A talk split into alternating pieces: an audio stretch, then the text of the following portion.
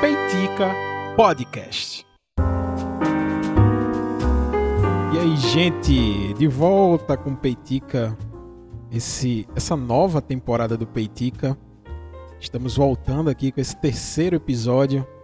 Estamos lançando agora semanalmente os episódios do Peitica e voltar com essa regularidade é muito é muito legal porque isso fideliza as pessoas esperam né o próximo episódio. As pessoas é, criam uma expectativa sobre o que vai ser falado no próximo episódio e tal. Isso é muito bom isso é muito bacana isso é muito recompensador. É, só para localizar vocês na minha time, na, na timeline de vocês é, que estão acompanhando os lançamentos, tá tudo certo, tá tudo tranquilo. Mas na minha timeline de gravação é um pouco diferente. Porque, por exemplo, é, eu tô gravando esse terceiro episódio agora e eu lancei apenas o primeiro, porque o Peitica é um podcast semanal e eu lancei apenas o primeiro episódio.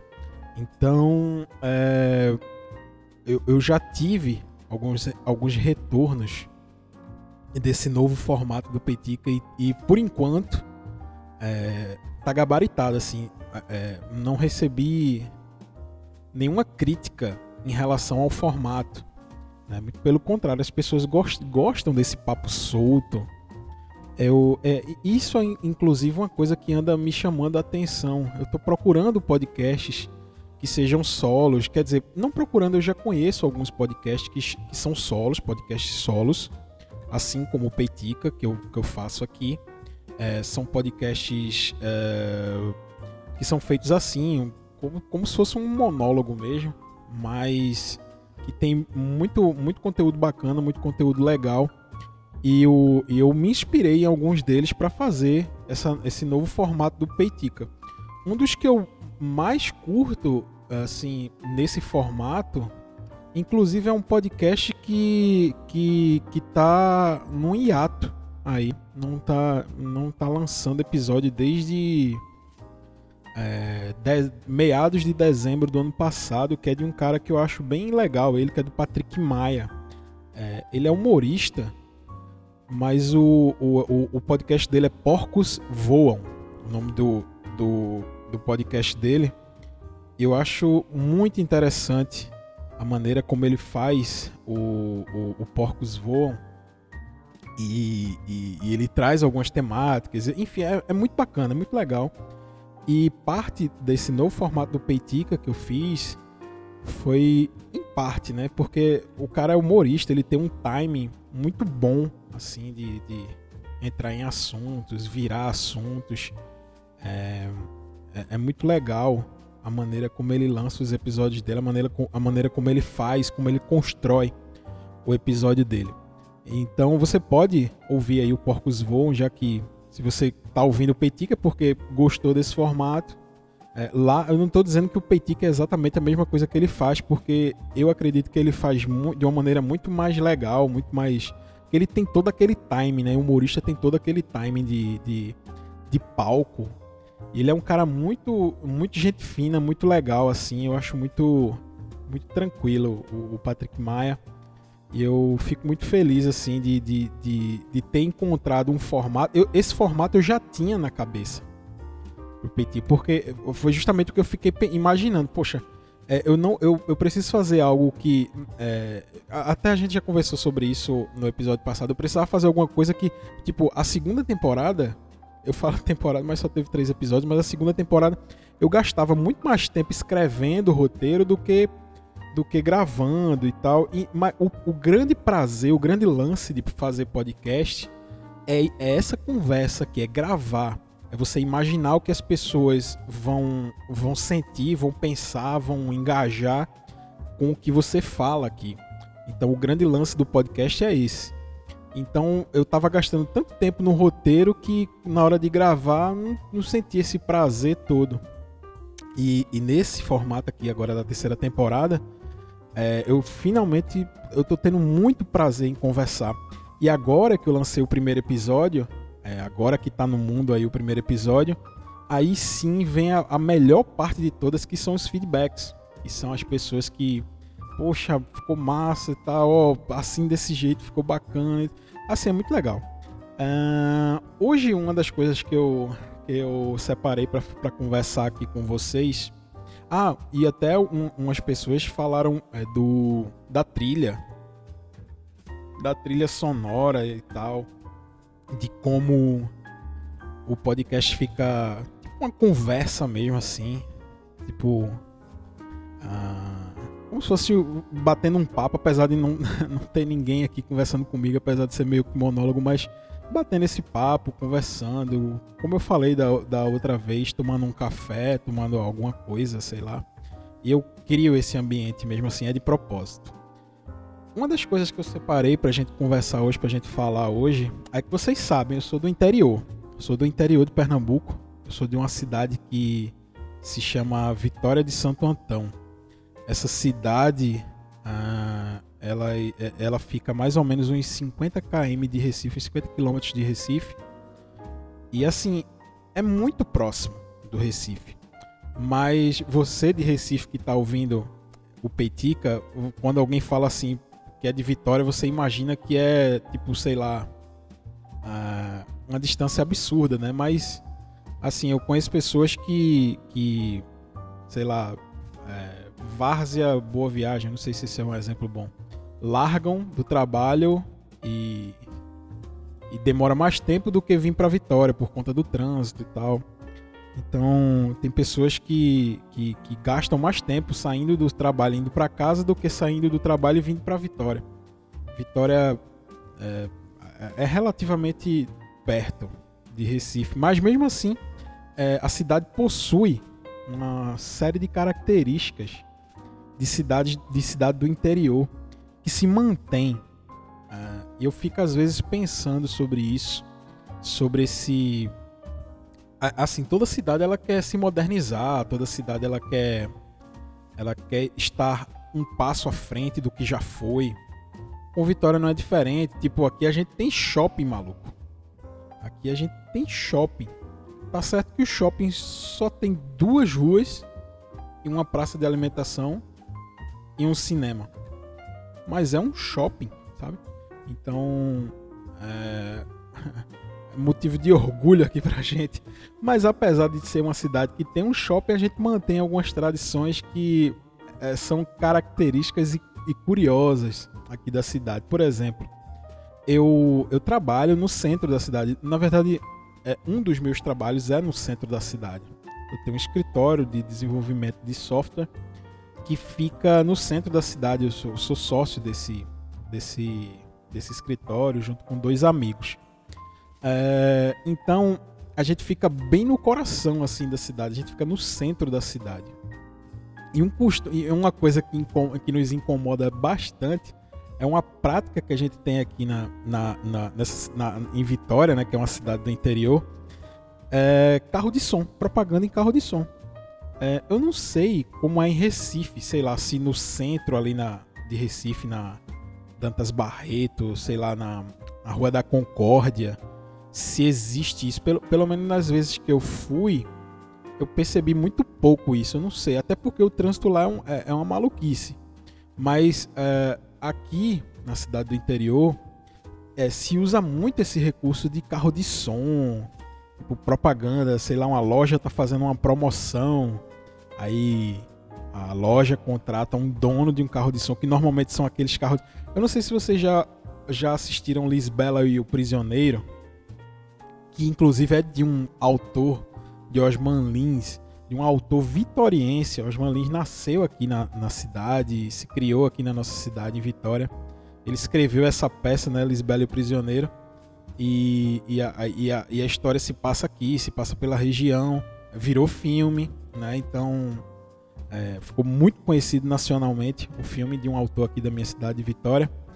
E, e nesse filme, um dos principais personagens, que é, eu acho que é Leléo, o nome dele, ele tem um carro de som, né? Ele tem um, uma banquinha que ele vende, sei lá, remédio, se eu não me engano. Aí ele vende, sei lá, é tipo um xarope, alguma coisa assim. E ele anuncia esse xarope num carro de som. Ele viaja pelas cidades do interior um carro de som, que normalmente é um, é um veículo bem característico. eu não vou lembrar o nome agora do veículo, não sei se é rural não é, porque rural eu tô ligado qual é. Veraneio. Se eu não me engano é Veraneio o nome do carro. É Veraneio. Que, que inclusive esses carros eram usados pela polícia, né? Como camburão de polícia. Mas aí as veraneios, eu acho que é, eu vou dizer que é veraneio. Se eu tiver errado, vocês me corrijam aí, manda mensagem para mim, mas eu acredito que seja veraneio. Então pega as, as veraneios, que é um carro antigo. Você não vê carro de som moderno. Tipo, uma galera aqui ainda usa Kombi e tal. Tem uma galera que usa até bicicleta, mas enfim. É, mas pega esses carros, esses veraneios, aí coloca um equipamento de som gigante em cima, umas bocas assim, umas cornetas gigantes. E sai pela rua fazendo barulho, mano é, anunciando promoção. Final de ano é uma loucura. É, agora está um pouco mais organizado. Não sei se foi por conta da pandemia ou se porque mudou alguma coisa. Mas eleições. Essas eleições que a gente teve agora recentemente, em 2020, eleição para prefeito e vereador, foi tranquila. Mas eu lembro da, de quatro anos atrás, era fila de carro de som, assim, tipo, anunciando um vereador, aí um, atrás vinha de outro vereador, aí atrás vinha de um prefeito, aí atrás vinha de outro vereador. Assim, é uma, era uma loucura. Final de ano, a mesma coisa. Loja anunciando, promoção, só que não é um método, eu não, eu não julgo que é um método eficaz. Isso. Assim, se justifica muito por ser cidade do interior, mas não é um método eficaz. Tipo, a propaganda às vezes começa no início da rua, você tá no início da rua você não vai acompanhar o carro, sei lá, por exemplo, lá no escritório da gente mesmo, que fica no centro da cidade. O carro começa, sei lá, a falar alguma propaganda no, na frente do escritório, quando vai terminar a propaganda, o carro já, já foi embora. Um, tipo, promoção em loja tal. Eu não sei qual é a promoção. Porque ele disse que tinha promoção quando estava na frente do, do escritório mas ele só foi anunciar qual era a promoção quando ele já estava virando a rua. Não é, não faz sentido. Até um amigo que faz um, um show aqui, inclusive a gente já tocou já nesses shows, é, ele contratou uma pessoa para fazer a propaganda. Eu até achei muito engraçado. Ele contratou a pessoa para fazer as propagandas do show. Só que aí eu às vezes ele tinha uma loja aqui, eu acho que ele ainda tem uma loja aqui é, na cidade. Aí às vezes eu ia visitar ele na loja dele para perguntar, e aí, como é que tá? A gente ia tocar no show. Eu perguntei, como é que tá a venda dos ingressos, rapaz? Isso há dois anos atrás, né? Porque 2020 não teve nada. Aí a, em, é, eu ia perguntar a ele, né? E aí, como é que tá a venda do show? Ele, rapaz, tá legal. Aí ele pegava o telefone, me dá licença aqui. Ele pegava o telefone e ligava pro cara ah, rapaz, faça minha propaganda direito. Eu lhe acompanhei com o carro, você tá andando muito rápido. Começa a anunciar o show na rua, você vai embora e a turma não sabe qual é o show. Estão ligando para mim, dizendo que me escutou que eu organizava, mas não sabia qual era o show. Eu ficava rindo. Porque essa é a essência desse tipo de propaganda. Primeiro porque é proibido parar. Tipo assim, você. Eu não sei se é proibido. Eu acho que é. Tipo, você parar num lugar, fazer a propaganda inteira e ir embora. Porque é poluição sonora, sei lá. Aí você tem que estar tá andando com o carro. Se eu não me engano, tem essa, essa regra. Mas se você está andando com o carro, você anda muito devagar para poder fazer a propaganda inteira naquela rua. E se você anda muito devagar, os carros atrás começam a buzinar. e você tem que dar um jeito de sair da frente para não atrapalhar o trânsito, ou então você tem que andar rápido para o trânsito fluir e ninguém ouve a propaganda. Isso não faz sentido. Essa propaganda aqui de carro de som não faz sentido. Uma outra característica que, inclusive, é, é, muito, é muito orgulho para a gente. Eu tenho uma prima, ela mora em São Paulo. Ela se mudou daqui muito novinha, muito pequena, duas primas na verdade, um tio, uma tia e duas primas. Elas se mudaram daqui muito pequenas é, e quando elas vêm aqui na cidade, elas ficam impressionadas, porque aqui, quando alguém morre, um carro de som, esse aí da Veraneio, anuncia a morte. Ainda temos esse costume aqui na cidade. Então é muito comum você estar tá andando no centro de, de Vitória de Santo Antão e vir um carro e anunciar nota de falecimento. Fulano, tarará, tarará filho de não sei quem. Pai, avô. Então ele sai anunciando tudo. Assim, o cara é, fala é, quem ele é, filho de alguém, pai de não sei quem, neto, enfim, ele dá todas as características e anuncia, ó, o velório vai ser hoje, sei lá, ou amanhã, e o corpo vai sair de tal lugar. Então, assim, é, é muito comum aqui na cidade ter esse tipo de, de, de, de anúncio. Então, ela vinha de São Paulo, essa prima minha vinha de São Paulo, ela ficava impressionada, assim, mas como assim? A pessoa morre e sai um carro de som para anunciar a morte dessa pessoa. E eu, eu dizia, é, você saiu daqui muito nova, mas continua tendo esse costume aqui. A gente tem muito isso. Eu notei que diminuiu essa tradição de anunciar as mortes. Diminuiu um pouco, mas ainda continua. É comum de ver, principalmente quando é uma pessoa um pouco mais conhecida é, mas antes, morreu qualquer um, velho. Bota pra anunciar no carro de som. Mas é, é, um costume que a gente tem. Um outro costume que a gente tem que eu acho muito particular e engraçado aqui da cidade. A gente tem um centro aqui da cidade, né? Tem um centro que onde fica o comércio. Que foi onde eu, que é onde eu disse que é o, que é o nosso escritório. E nesse centro, ele tem um, no centro, no centro da cidade tem um monte de caixinha de som espalhada. Se você vai no centro de Vitória, tá tocando constantemente uma música, tá tocando constantemente alguma coisa tá tocando. E um, um programa. Você meio que se pergunta, rapaz, quem foi que distribuiu esses caixas de som aí para tocar essa rádio dentro da cidade? Só que na verdade não é uma rádio. Eu até conheço a pessoa que tem. É, é, eles chamam de divulgadora. É no centro da cidade. O que é que faz? É, esse amigo meu, ele eu conheço essa pessoa. Ele tem uma estrutura como se fosse uma rádio, só que ele não entra no dial. Tipo, você não sintoniza, ah, 94 ponto não sei o que. Você não faz isso. Ele é só na internet, mas a, a característica mais forte dessa rádio, entre aspas, é o, o, o, no centro da cidade. Ele pega e sai um fiozinho, aí liga um caixinha de som no poste. Aí pega outro fiozinho, aí leva pro outro poste e vai distribuindo. Aí você passa no centro da cidade, aí tem tá o dia inteiro tem programação. Se você for no centro da cidade, sentar um banquinho lá e abrir uma, uma cerveja, você escuta música o dia inteiro ali com a, com a, com essa a divulga a famosa divulgadora. Isso era um costume muito comum em cidades do interior é, que se mantém, cara, aqui na minha cidade. Então, e, e, e detalhe, como eu falei para vocês, eu já tive Uh, eu sou amigo dessa pessoa que tem essa divulgadora. E um dos meus podcasts, que era o Som na Cidade, que inclusive é, encerramos as atividades do Som na Cidade porque era um podcast de música, musical, e por conta de direitos autorais a gente parou de produzir. Uh, o Som na Cidade, ele chegou a ocupar um espaço nessa rádio. Então, às vezes, eu tava passando assim pelo centro da cidade eu escutava a minha voz. Aí eu parava assim debaixo de um poste, escolhia um poste que tinha um caixinha de som. Eu ficava escutando, ah, rapaz, estão passando meu programa. Estão passando meu podcast aí. Então, às vezes, eu, eu tinha essa, esse, esse, esse prazer de estar andando no meio da rua e do nada a minha voz e as músicas que eu tinha colocado no podcast era muito interessante. Então, a gente ainda tem esse costume aqui. Né? É muito a mídia aqui na cidade, a, a, a mídia, né, a, a divulgação, o, o, marketing aqui da minha cidade, ele é muito particular, né?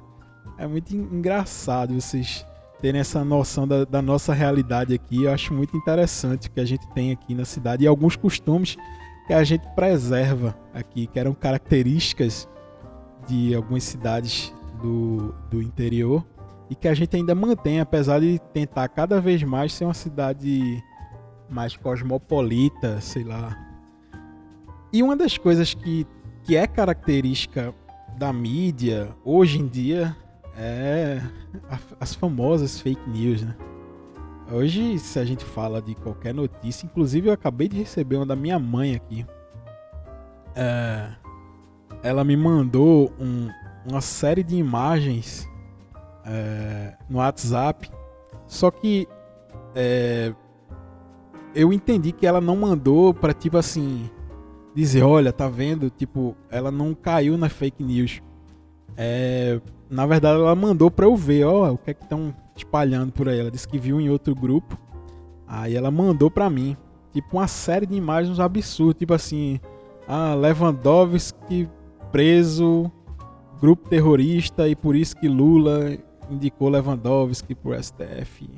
Assim, um monte de besteira. Ah, o Brasil foi assim que o povo conseguiu intervenção militar. E a foto daquela marcha da família com Deus, aquela famosa de 64. Então, assim, é, é uma distorção absurda, assim, de, de, de, de, de fatos que eles usam para uma narrativa, né? É, isso é a fake news, é a essência da fake news.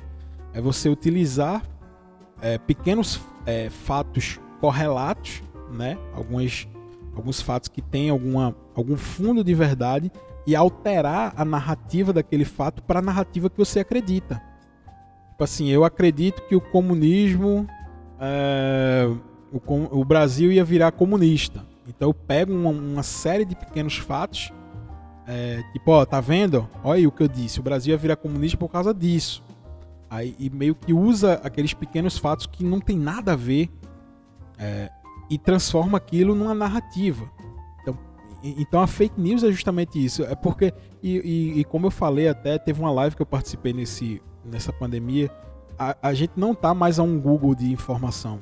O Google ele adapta as nossas buscas para o que a gente é, procura então, se eu procurar que o Brasil já, já tinha, é, é, tinha o perigo do Brasil virar um país comunista, o Google vai trazer matérias que me prendam a esse tema e ele vai me entregar coisas que corroboram essa opinião.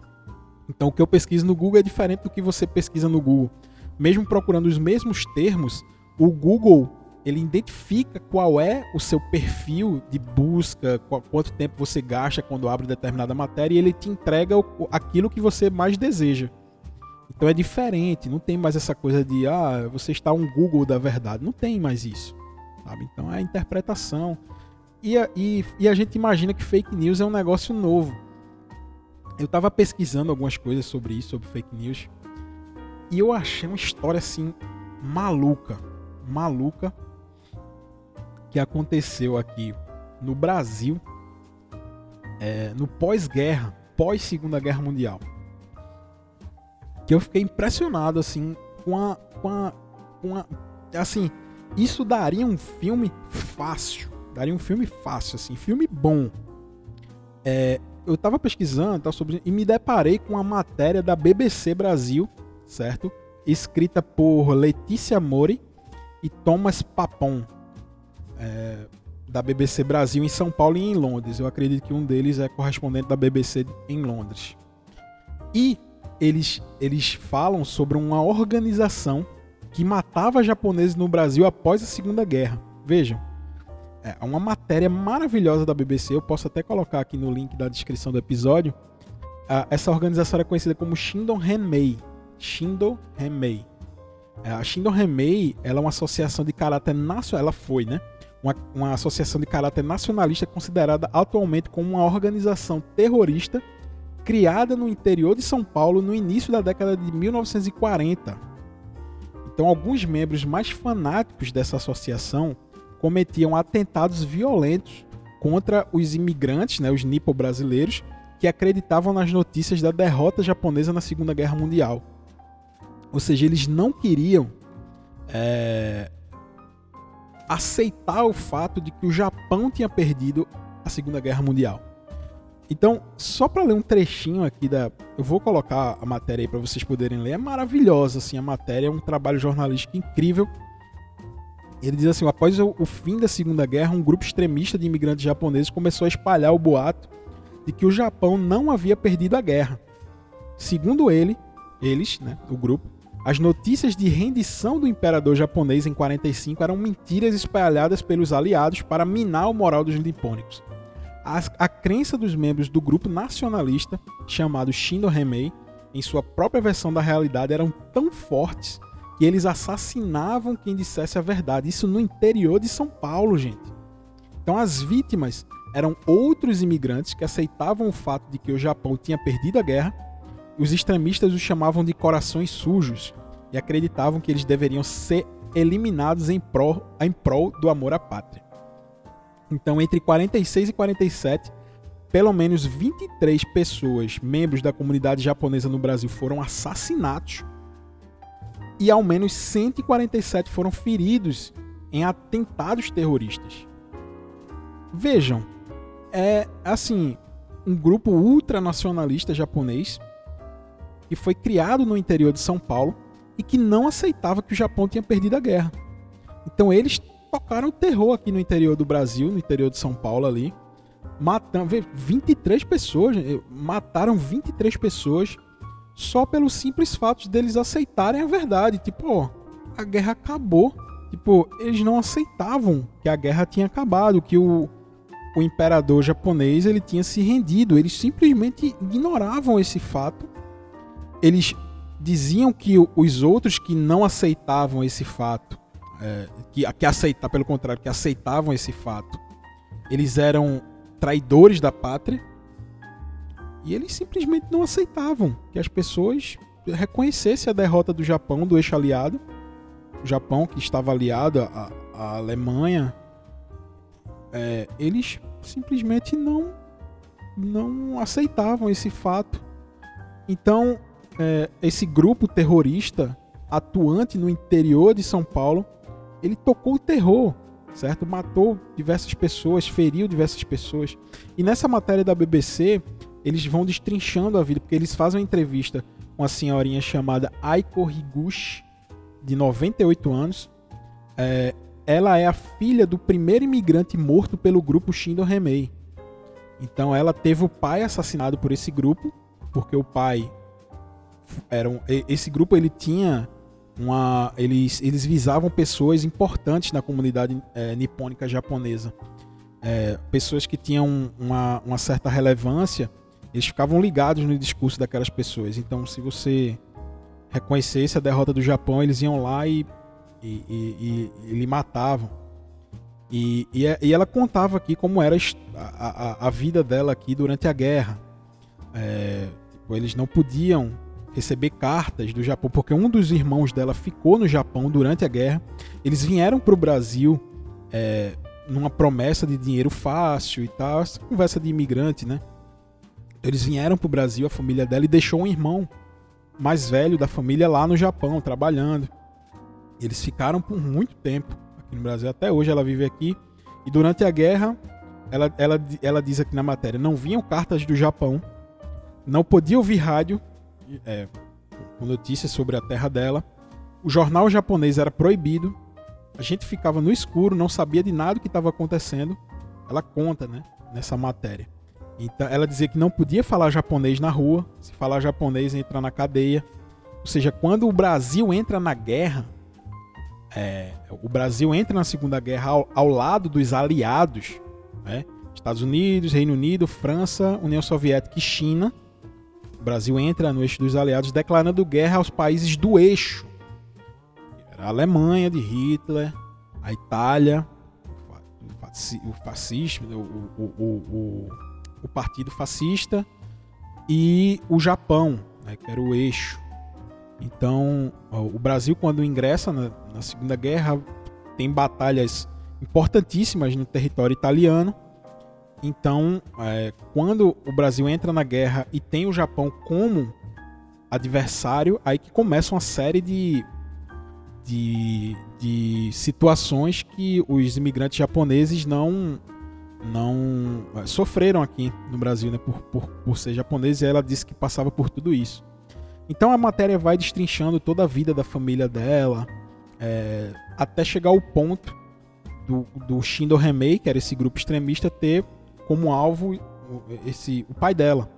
Ele, ela disse assim: papai tinha que falar para os cooperados, né, que eles criaram uma, uma cooperativa lá de trabalho, e ele era gerente dessa cooperativa, e ele simplesmente falou a verdade para os membros: ó, oh, gente, o, o Japão perdeu a guerra o imperador se rendeu, então a gente precisa tocar a nossa vida aqui agora. Então, é, ele virou um alvo desse grupo terrorista e foi assassinado. Ele recebeu, ela disse que o pai dela recebeu uma carta informando, né, ameaçando E em 46, cadê, deixa eu ver isso. E em 7 de março, uma caminhonete chegou à sua casa com a mensagem é, falando que o pai dele tinha machucado o pé e mandaram buscar. Mas quando eu cheguei em casa, minha mãe, o caixão já estava em cima da mesa, diz a senhorinha Dona Aiko, e com a voz ainda embargada. Ela conta, né, esse assassinato do pai dela. Ela disse, e, e a matéria vai correndo aqui no final. Uma das filhas do assassino do pai dela entra em contato no ano de 2008 para pedir desculpas a ela. E elas meio que se perdoam ali, elas, ela concede o perdão à filha dela, diz que ela não tinha culpa pelo pai dela ter sido um terrorista. Enfim, a matéria é muito legal, é uma parte da, importante da história do Brasil. É, por incrível que pareça, uma organização terrorista japonesa atuante no interior de São Paulo. Enfim, é, é interessante o, a história, por quais caminhos a, a história nos leva. É, e a gente vai chegando mais uma vez ao fim do Peitica, desse episódio, né? Não, não ao fim do podcast, ao fim desse episódio. É, espero que vocês tenham curtido esse episódio. Eu, é, eu gosto de trazer essas, essas histórias da cultura não pop. Até uma, uma amiga falou assim: é, você não chama de cultura não pop, chama de cult. Né? Então, são filmes cult, são notícias cult. Então, fica aí mais esse episódio do Peitica. É, um obrigado aí para você que está compartilhando, que você está ouvindo. Poxa, eu fico muito feliz mesmo das pessoas estarem curtindo essa volta do Peitica, esses assuntos que estão sendo abordados. Fico muito feliz de verdade com esse, com essa, esse feedback de vocês. É, me procura aí nas redes sociais, Instagram, Twitter, Rafa Underline O no Twitter, Rafa com PH, né? R-A-P-H-A. E Rafa Underline RPH no Instagram. E até o próximo Peitica. Tá? Se vocês quiserem sugerir alguns temas, se vocês querem sugerir algum filme, alguma coisa assim para a gente poder discutir e conversar, eu espero também a indicação de vocês. Me conta o que, é que vocês acharam do episódio. Se puderem, compartilhem nas, nas suas redes sociais, que ajuda bastante a divulgar o programa. E até o próximo Peitica, gente. Um grande abraço aí para todo mundo que está ouvindo e compartilhando o episódio. Beijo, gente, e até o próximo Peitica.